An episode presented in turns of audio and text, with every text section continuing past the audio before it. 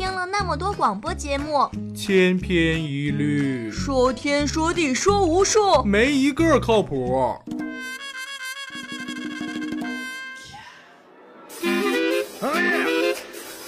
Come on, everybody! 有那么一档节目，社会热点、娱乐八卦、生活常识，无所不知。哎呦，不错哟！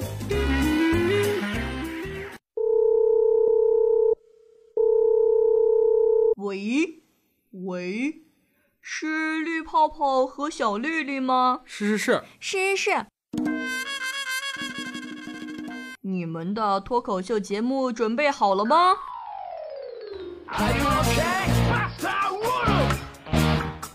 搬着小板凳来围观吧，戴着耳机来听吧。一律言万象，一律言万象，一律言万象，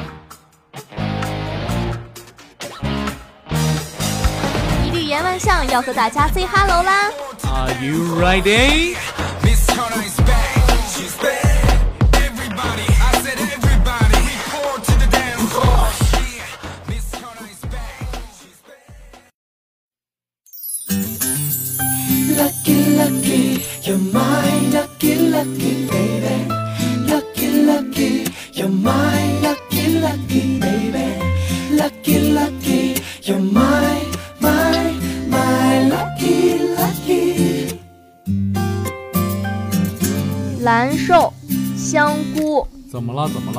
我前两天又又又花了钱，又浪费了时间看了几部烂片。香丽啊，其实我这期就为大家准备了一份防火防盗防烂片的指南。听你这么说，是有点意思。什么个情况呀？咱们上期节目说了，年度五百亿的目标很危险了。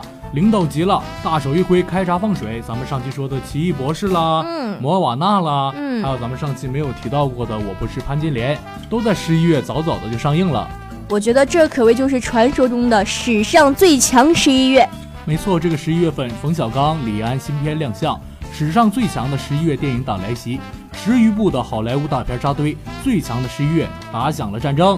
天哪，听你这么说，好像很有趣的样子。其实啊，如此豪华的套餐，能不能让饿了很久很久的中国影迷重新找到对食物的信任感，还是很值得去预测的。可是啊，百度预测不了，Siri 也预测不了，但是我泡泡就能预测了。你能预测什么呀？你看十一月纵然好片很多，但是烂片也非常的多。如何才能不像向丽一样，又花了时间又花了金钱看到了烂片呢？这期节目我们为大家聊一聊防火防盗。防烂片指南，这我可要洗耳恭听了。你看十一月一号上映的这部《钢铁骑士》就非常的好，听上去名字就看上去很诱人。对，我觉得肯定很好看，很科幻，很奇妙，就觉得很棒很棒。没错呀，听上去名字，而且和简介和预告片加上来，大家都对这部电影有很大的期待。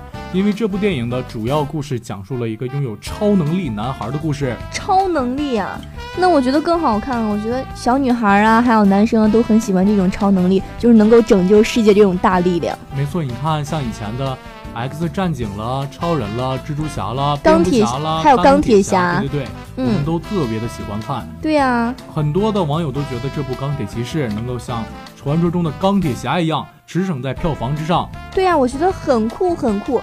然后我还了解到，就是这部影片啊，它讲的是什么呢？就是一个会说话的外星人闯入了他的生活，还教他怎么控制超能力。地球人和外星人一合体，就成了大名鼎鼎的专门消灭恶势力的钢铁骑士。没错，听上去很酷，但是是这样吗？不是，当然不是了。但烂番茄百分之零的新鲜度，告诉你可不要浪费钱呢。看来网友们对这个影片并不是好评多多啊。没错，但还有第二部影片，在这部影片上映后的第二天，也就是十一月二号上映的《脑残粉》也要和大家见面了。脑残粉这个名字听起来怪怪的。没错啊，听起来一点都不想让人看了。对呀，但是实则相反，这部《脑残粉》在烂番茄新鲜度尚可，有百分之八十二的好评率。百分之八十二那么高？没错呀，这部电影呢，主要讲了。啊，主演从小就是超级巨星的粉丝，长大后呢，主演决定为了偶像做更多的事，比如殴打对偶像出言不逊的人，等等等等。一粉顶十黑，果然事态渐渐失控。天呐，听起来真的很棒！而且我还之前看到一个豆瓣网友是这么说的：虽然以正常人的眼光来看印度电影，总是有很多不合逻辑的地方，本片呀也不例外。但是还拍出了印度电影少有的悲剧性的结尾，对世界各地所有的粉丝们都有着普遍的警示性。真正意义上跨越了宝莱坞的一亩三分地，是一部普世的优秀影片哦。你看这部电影继《三傻大闹宝莱坞》，还有《我的个神》呐，还有宗教之后，印度电影啊又企图用脑残粉戳破当代社会的脓疮，很有想法呀。所以说，印度的粉丝电影就看上去特别的有想法，而我们中国的粉丝电影还停留在霸道明星爱上我的这个层面。对，没错，听你这么说呀，咱们内地的中国电影也要加油喽！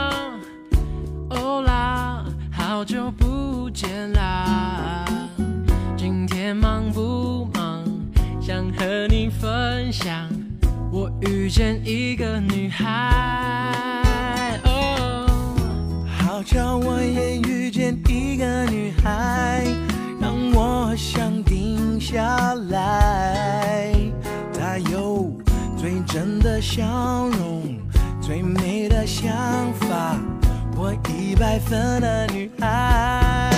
那个女孩，留着长长的头发，穿着白色的衬衫，很专心听我说话。她的身上有着淡淡的玫瑰花香，认真分析着我的笑话，谁也不应该宠坏她的倔强。那个女孩。男生不要太帅，但脾气不难太坏，会唱歌的男生最让他崇拜。开口笑就停不下来，每本书只会读到一半。没想到我们会喜欢同一种女孩。What a girl。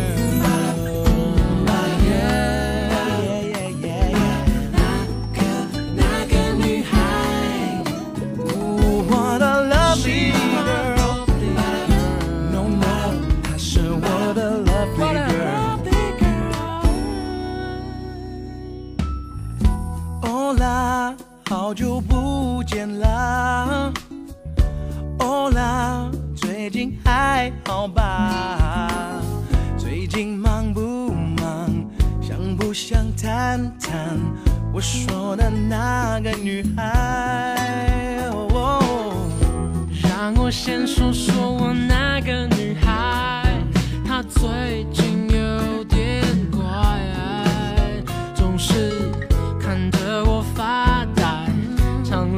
接电话，我真的没有办法。那个女孩刚刚剪短了头发，还是穿白色衬衫，在专心听我说话。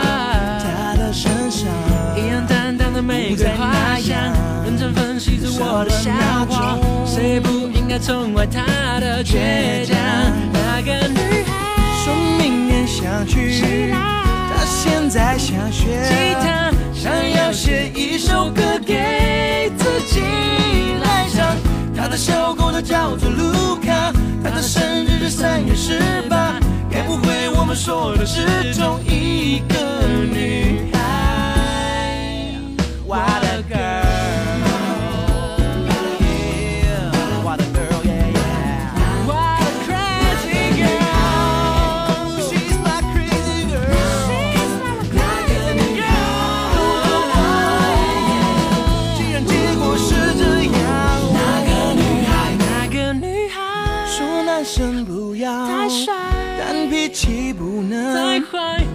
唱歌的男生最让她崇拜。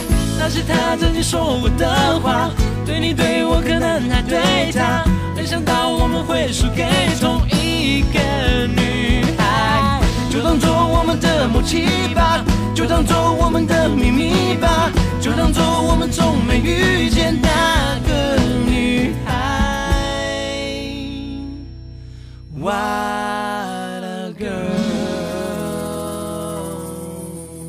说了这么多呀，桑丽，啊、好片儿呢，新片儿呢固然都好看，但是泡泡我呢还是钟情于经典，想看一些经典的老片儿。看来你是一个很有故事的男同学啊。那么和泡泡一样喜欢经典的广大听众朋友们的福利来了，记不记得三年前的建党伟业？建党伟业，没好熟，悉呀、就是由赵本山、周润发、黄磊、刘德华、周迅、刘烨主演的那部红色电影。哎呦，我想起来了，特别特别经典，特别特别好看。没错呀，这个近些年来啊，流行一种叫炒冷饭的趋势，就像嗯咱们以前特别喜欢看的《泰坦尼克号》，嗯，过了很多年之后用 3D 翻拍了一遍。我觉得在一定程度上，然后在一些一些技术方面啊，还有很多很多的一些特效方面，嗯，再加以充实它，我觉得它的效果会更好。对对对，因为当时年代的缘故啊，嗯，所以说无法使用 3D 这种技术。但是现在时代不同了，所以说一些很老的电影，像《泰坦尼克号》啦，所以说它就会以 3D 的方式和大家在电影院里见面了。而我们今年的这部《建党伟业》在十一月四号和大家一样以 3D 的方式在影院和大家见面。真好啊！听你这么说，我也想和你推荐一部特别赞的影片，嗯，说说看，就是《蜡笔小新》，你知道吧？《蜡笔小新》不是从来都没有在中国内地公映过吗？二十四年来，《蜡笔小新》剧场版首次内地公映啦！啊，真的吗？对呀、十一月四号，《蜡笔小新之梦境世界大突击》就要开始啦！这个今年呐，绝对堪称是中国银幕的日本动画大年了。对，没错，包括哆啦 A 梦啊、火影忍者啊、樱桃小丸子等多部日本经典动画之后，均以剧场版形式粉墨登场喽。这个经典和情怀啊，对，没错。但是，纵使这些电影的口碑还行，但是如此盛大的兜售回忆，不免让人怀疑创作的懒惰和资本的功利啊。没错呀，情怀这碗饭，谁知道还能吃多久啊？说好的防火防盗防烂片指南到底在哪儿啊？哎呀，别急别急，向丽，泡泡这就和大家说了。你看，像十一月三号上映的《我的圣徒》，十一月四号上映的《非常父子档》，还有同天上映的《恐怖笔记》《不离不弃》《被劫持的爱情》《沙漠之心》和《狱中惊魂》，都是由网友评定和烂番茄评定非常不好看的电影。天啊，十一月四号这么多电影要上映啊！没错，啊，还有十一月十号上映的《贫穷富爸爸》，十一月一号上映的《隔离岛》，十一月一号上映的《聊斋新编之画皮新娘》，同天上映的《减法人生》《脱单宝典》。这个光棍节可是有好多好多电影，但是呢，大家可都不买账。网友们对这些所谓的大片儿都是大笔一挥，直接打上了一个叉号。好吧，香丽算是看出来了。为了完成目标呀，这一次领导们可是真是着急了，对不对？但是胖子可不是一口气就能吃出来的。嗯，饿三顿饱一餐也不是健康的进食方式。如果热浪过后呢，我们依然为烂片儿筑起保护墙，那最终伤害的只有一直被圈养的中国电影。所以啊，希望咱们的电影质量能够越来越高，然后网友们呀也会更加热衷于真正好的、质量高的、好看的、好评高的电影。没错，我们想看高质量、高水平的好电影。向丽啊，向丽啊，我说了这么多烂片儿、不好看的片儿，那十一月份到底我们能看什么呀？赶紧给大家伙儿推荐推荐，有什么好看的电影吧？没问题，这周刚上映的国产电影，我最期待的就是《捉迷藏》啦。捉迷藏，我怎么没听说过呀？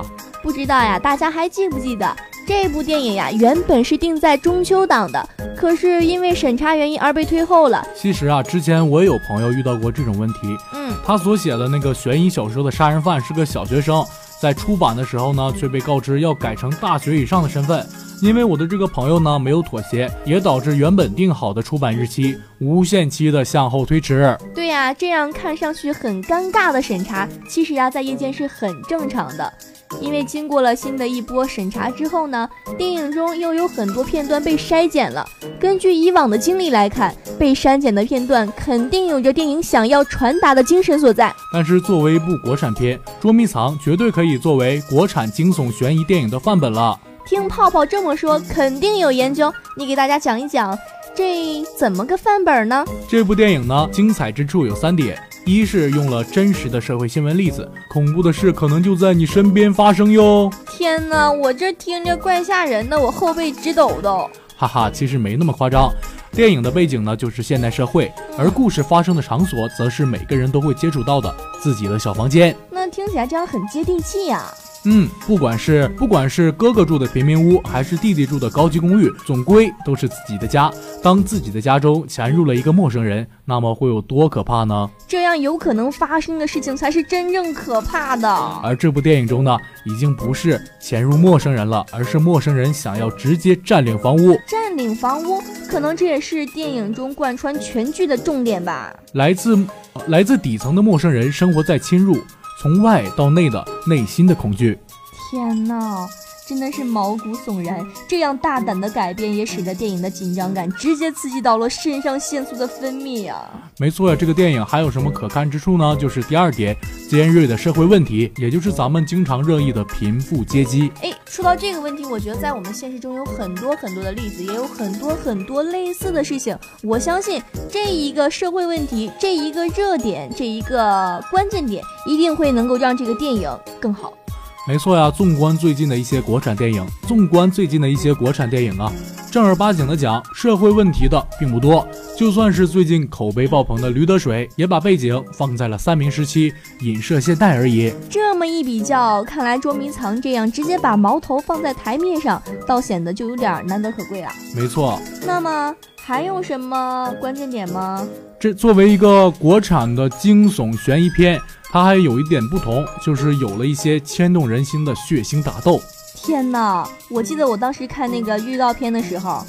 那就是地狱不明头盔人的打斗场景，真的超级的、超级的、超级的激烈。其实泡泡胆子很大的，我看恐怖片的时候呢，很少会被吓到。但是实实在在的人作妖时，真的会怕到不敢去上厕所呀。对呀，最可怕的不是鬼怪，而是人心啊。没错没错，向丽这句话说的特别的好。真实的恐怖、尖锐的题材、血腥的场景，最恐怖的不是鬼怪，而是人心。所以啊，我觉得这部电影具备了一部好电影的基本素质。哎，你看，说到了这个好电影的基本素质，这个好电影有什么基本素质呢？首先，这部电影拥有了对于背景氛围的渲染；其次呢，是各个演员走心的演技；最后呢，是各种恐怖元素的运用，堪称是国产的惊悚悬疑片，堪称是一部佳片了。哎，这个我觉得真的特别棒，而且你这么说，我也觉得很有道理。其实呀，作为一部翻拍的电影，有不少的观众认为中国版嘛，不过是对韩版的简单照抄模仿而已。可是，在我眼里，可并非是这样的，因为在中国呀，很难找到这样直击社会问题的电影。咱们先不说大环境下那些粗制滥造的风气了，很严重。但是，即使有这样的题材，也是难以通过审查的，对不？嗯，说的没错。你看，像捉迷藏啊，和范冰冰主演的《我不是潘金莲》，重新审查《驴得水》话剧中更犀利、更讽刺的那段，在电影中也完全都没有体现，都充分说明了这类电影过审难度真是太大了。所以呀，我对这部暗示中国社会的电影依旧是很有信心的，是时候出现这么一部国产电影了。没错，我们中国不缺人才，只是缺一个能让这些人大展身手的制度。现在呀，我们能做到的就是为这部电影贡献一张票房啦！哎呀，不多说了，我赶紧去订票了。大家快去看哦！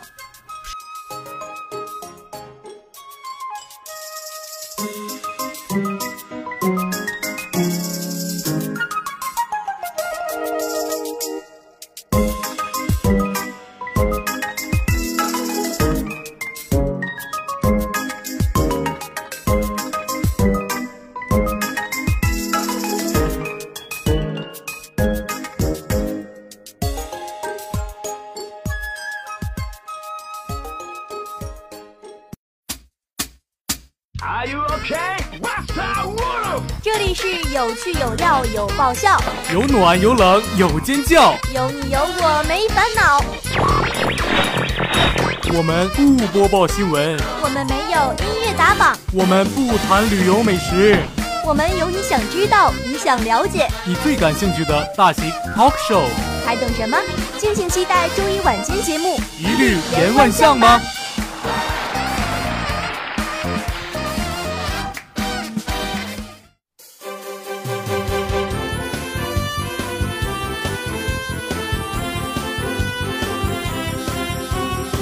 双十一来啦！双十一来了来了来了，小情侣们又要虐狗了，单身狗们又要开始购物了，淘宝商家又要打折了，阿里巴巴又要发红包了。马云，马云要破亿了。没错，我们翘首以盼的双十一马上就要来了。可是双十一的商品到底质量怎么样啊？先不说质量怎么样，反正我就知道大家开始纷纷掏腰包，开始购物了，而且早早的开始了抢红包。对，没错，直到今天为止呀，我的购物车已经满了，而且收藏了超级多东西。可是，可是，可是双十一的商品真的物美价廉吗？其实呀，它到底是营销策略还是争头条，我们也不知道。我们的传统商场又该何去何从呢？那么今天呀，我们就来聊一聊双十一呀。其实我觉得呀。这双十一就是在促进网络消费。嗯，怎么说呢？自从这个马云大老板开创了淘宝网购的这个东西之后，我们很少身边的人选择去实体店购物了。对呀，而且越来越多的人选择在网上开店。没错，可是为什么这么多的人现在喜欢在网上开店，而不是开实体店呢？我觉得最主要的原因就是那些实体店的房租太贵了。说对了，说到这儿，说白了就是两个字：成本。对，没错，你看他卖一件东西啊，肯定有什么呃来回运的费用啊，还有来这个进价啊，还有这个房租啊、清扫费啊，还有员工费用啊，等等等等。我觉得这是实体店购物最重要的，所以它这个价格就高。而人们呢，就是一般就是贪图那种小便宜啊，谁不喜欢买物美价廉的东西啊？对呀。所以呢，大家就喜欢在网上买东西。而且在网上购物呢，足不出户，拿着手机闲来无事的时候，就可以刷来刷去，刷来刷去，看看有没有自己喜欢的样式。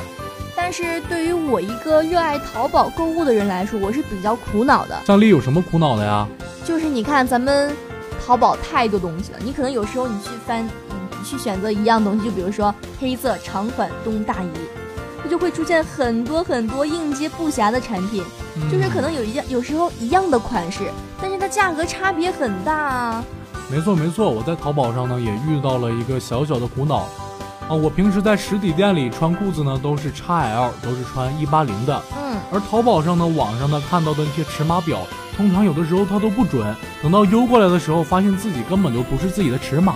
对，没错，虽然有时候呀，咱们在淘宝买东西更便宜一点，但是呢，还是没有实体店那么精准，然后那么合适于我们每一个人。说了这么多，向丽啊，双十一你又准备买什么了？是不是又要准备剁手了？当然了，买鞋呀，买衣服呀，买棉装啊，等等等等，我觉得很便宜嘛，我觉得就是带动消费，所以我要剁手一次。可是泡泡今天和大家分享一个泡泡惨痛的经历，双十一把我骗了。怎么啦？我前几天呢，为了避开双十一的这个物流，嗯，喜欢上了一款非常好看的风衣，啊，当时呢是在十月末买的，因为我知道双十一可能会便宜一点，但是双十一啊，大家都知道物流特别的慢，嗯，多花一点钱吧，早早的穿上这件衣服。对呀，我觉得你这种想法很很很对呀。可是呢，就是在月末我买的时候呢，是二百六十八的这件风衣，嗯，它在双十一那天啊，竟然把价格提到了三百八十八。天呐！对，而且他告诉了双十一特惠价，既然是二百八十八，足足比我在双十一之前买的东西，整整贵了二十块，而且还不包邮。也就是你说的意思，就是他在之所以在双十一那么便宜，其实他还是没有赔本。没错，有些商家呀，打着双十一的这个旗号，挂羊头卖狗肉。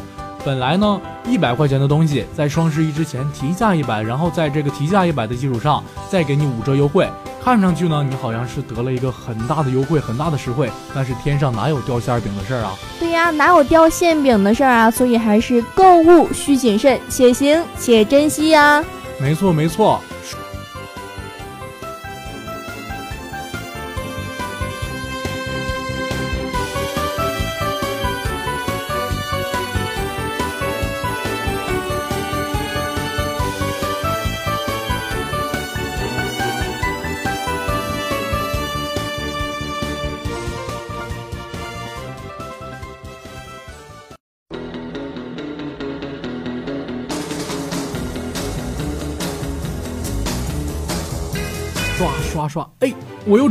中了，一百四十元。干什么呢？哎，向丽，给你看一个好玩的，这是红包游戏，特好玩。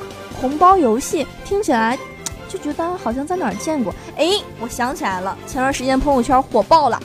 没错没错，在我的朋友圈里也火爆了。我也是看我的朋友们玩，我才玩的。那到底是什么个游戏呀？这你就老土了吧？你看，在朋友圈里，他分享了一个二维码，你扫描那个二维码进去之后呢，你向这个站点付款十元之后，他会返给你一到二百元的红包。哎，那听起来很不错。我觉得我是没玩，我觉得这个东西会上瘾。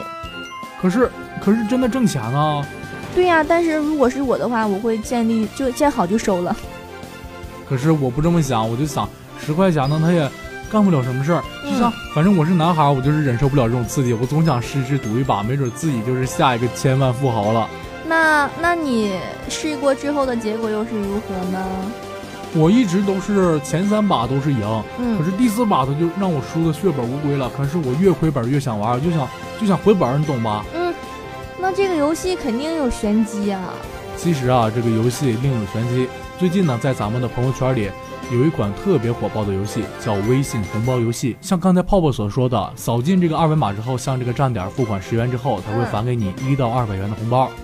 有可能呢，你幸运的话，会给你三十五十甚至一百元左右的红包。如果你点子不太好的话，只能得到，呃，一块多呀、三块多呀这样的。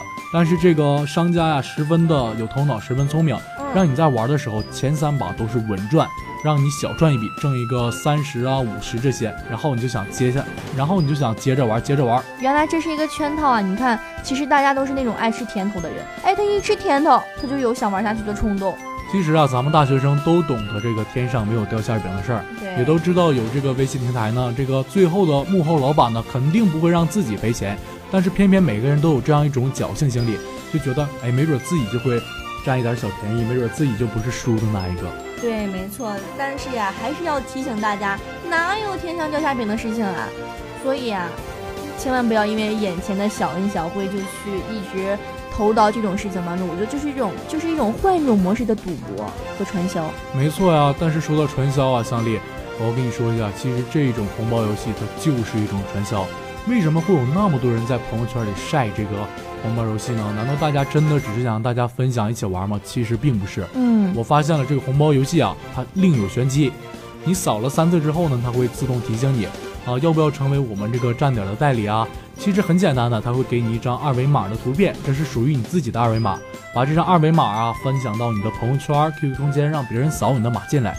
别人付款十元，你就会从中得到一块钱；别人付款一百元，你就会得到相应的百分之十的十块。一点一点，一层一层，这就是传销。天哪，听起来太可怕了。所以啊，在此呼吁那些玩红包游戏的同学们，一定要赶紧收手啦，千万不要再沉迷下去了。没错没错，天上没有掉馅饼的事儿。泡泡呀，我前段时间看了那个《湄公河行动》，成了彭于晏的小粉丝。那个电影确实不错，但是彭于晏，我跟你说，他以前可是一个小胖子。小胖子，我觉得现在很男神啊。彭于晏的成长史啊，经常被当做健身鸡汤，请珍惜你身边的胖子，他们都是潜力股。潜力股，潜力股，你是不是喊空口号呢？当然不是了，从小胖子到肉体男神，背后啊，彭于晏不知道付出了多少呢。天哪，怎么个付出法呢？我还真不了解。今天泡泡呢就和大家聊一聊励志男神彭于晏的故事。二零零二年出道，如今三十四岁的彭于晏，在娱乐圈呢已经摸爬滚打了十四年，他的人生啊，用开挂来形容最合适不过了。哎，我记得他以前拍过一个叫《海豚爱上猫》的，也超级好看。没错呀，在零五年出演《海豚爱上猫》戏演完之后呢，彭于晏就拿到了海豚训练师的资格认证。天哪，太厉害了！在拍戏的同时还不忘考取一个资格认证啊！没错，彭于晏特别的拼，在拍摄《听说》这部电影的时候，他练了三个月的手语，一度练到了手抽筋。天呐，手抽筋儿，他真的是太拼了，男神啊！我还知道呢，在二零一零年《翻滚吧，阿信》里边，他说过一句话：如果你一生只有一次翻身的机会，就要用尽全力。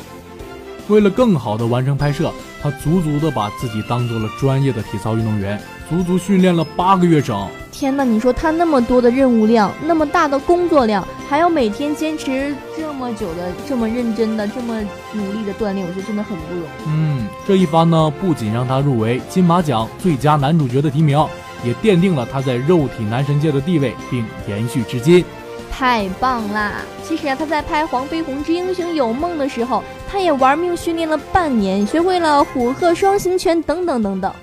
去年呢，他出演的《破风》，每天骑六到七个小时的自行车，除了每天十公里的实地骑行外，回到酒店还要进行健身房的训练。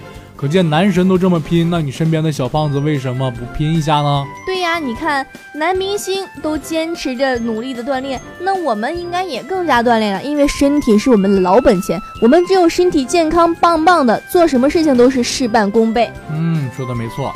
彭于晏呢，就经常在媒体面前开玩笑说。啊，我的身体啊已经达到了自动化的程度，就连睡觉的时候，全身都在进行有氧运动，燃烧卡路里，加速排汗。香丽啊，你刚才说的《湄公河行动》呢，我也看了，而且之前呢，我也了解了一下这个电影。嗯，是不是很棒啊？没错，电影呢确实是特别棒，但是这个电影背后有多少汗水呢？彭于晏呢接受了枪械的训练，学习了如何与缉毒犬相处，还学习了泰文以及缅甸语，同时呢还接受了泰国皇家御用保安的特训。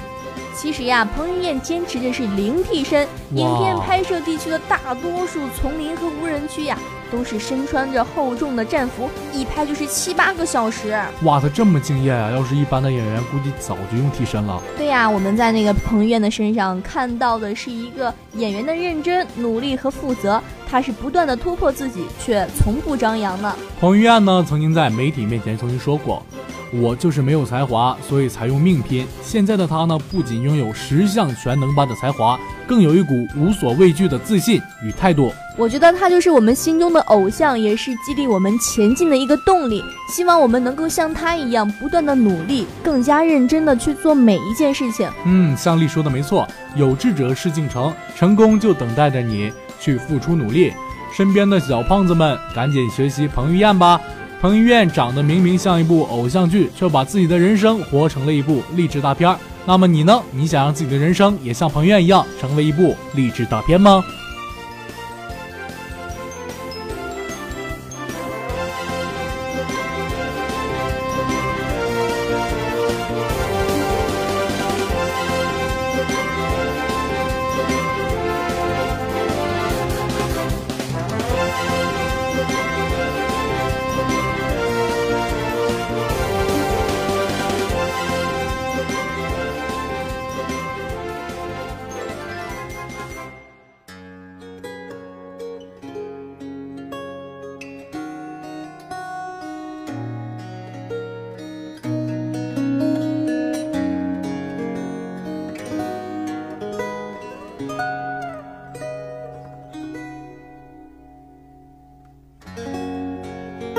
好像呀，又要和大家说再见了。节目时间真的过得很快很快啊！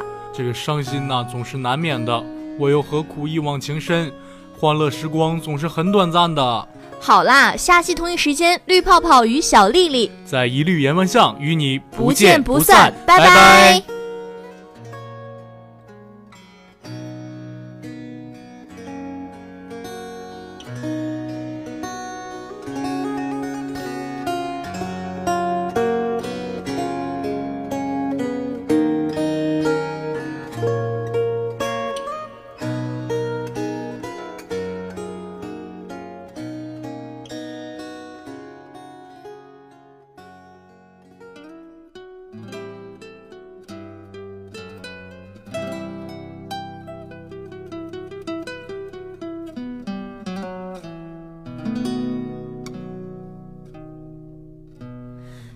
否很惊讶，讲不出说话？没错，我是说你想分手吗？曾给你驯服都就像绵羊，何解会反咬你一下？你知吗？也许该反省，不应再说话。被放弃的我，应有自保吗？如果我曾是个坏牧。让我试一下，抱一下。回头望，伴你走，从来未曾幸福过。恨太多，没结果，往事重提是折磨。下半生陪住你，怀疑快乐也不多。被我伤，让你痛。好心一早放开我，从头努力也坎坷，通通不要好过。为何唱着这首歌？问你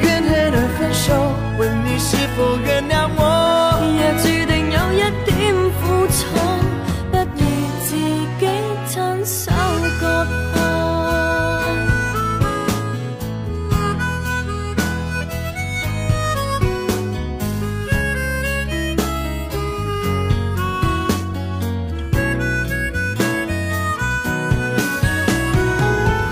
回头吧，不要走，不要这样离开我。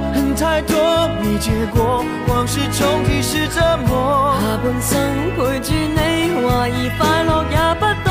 没有心别再拖，好心一早放开我，从头努力也坎坷，通通不要好过。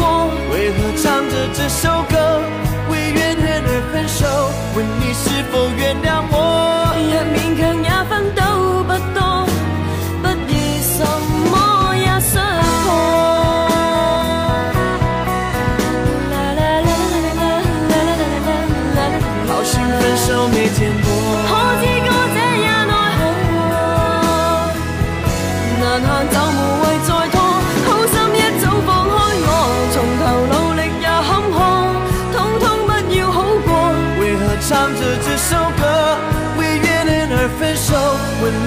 否原谅我？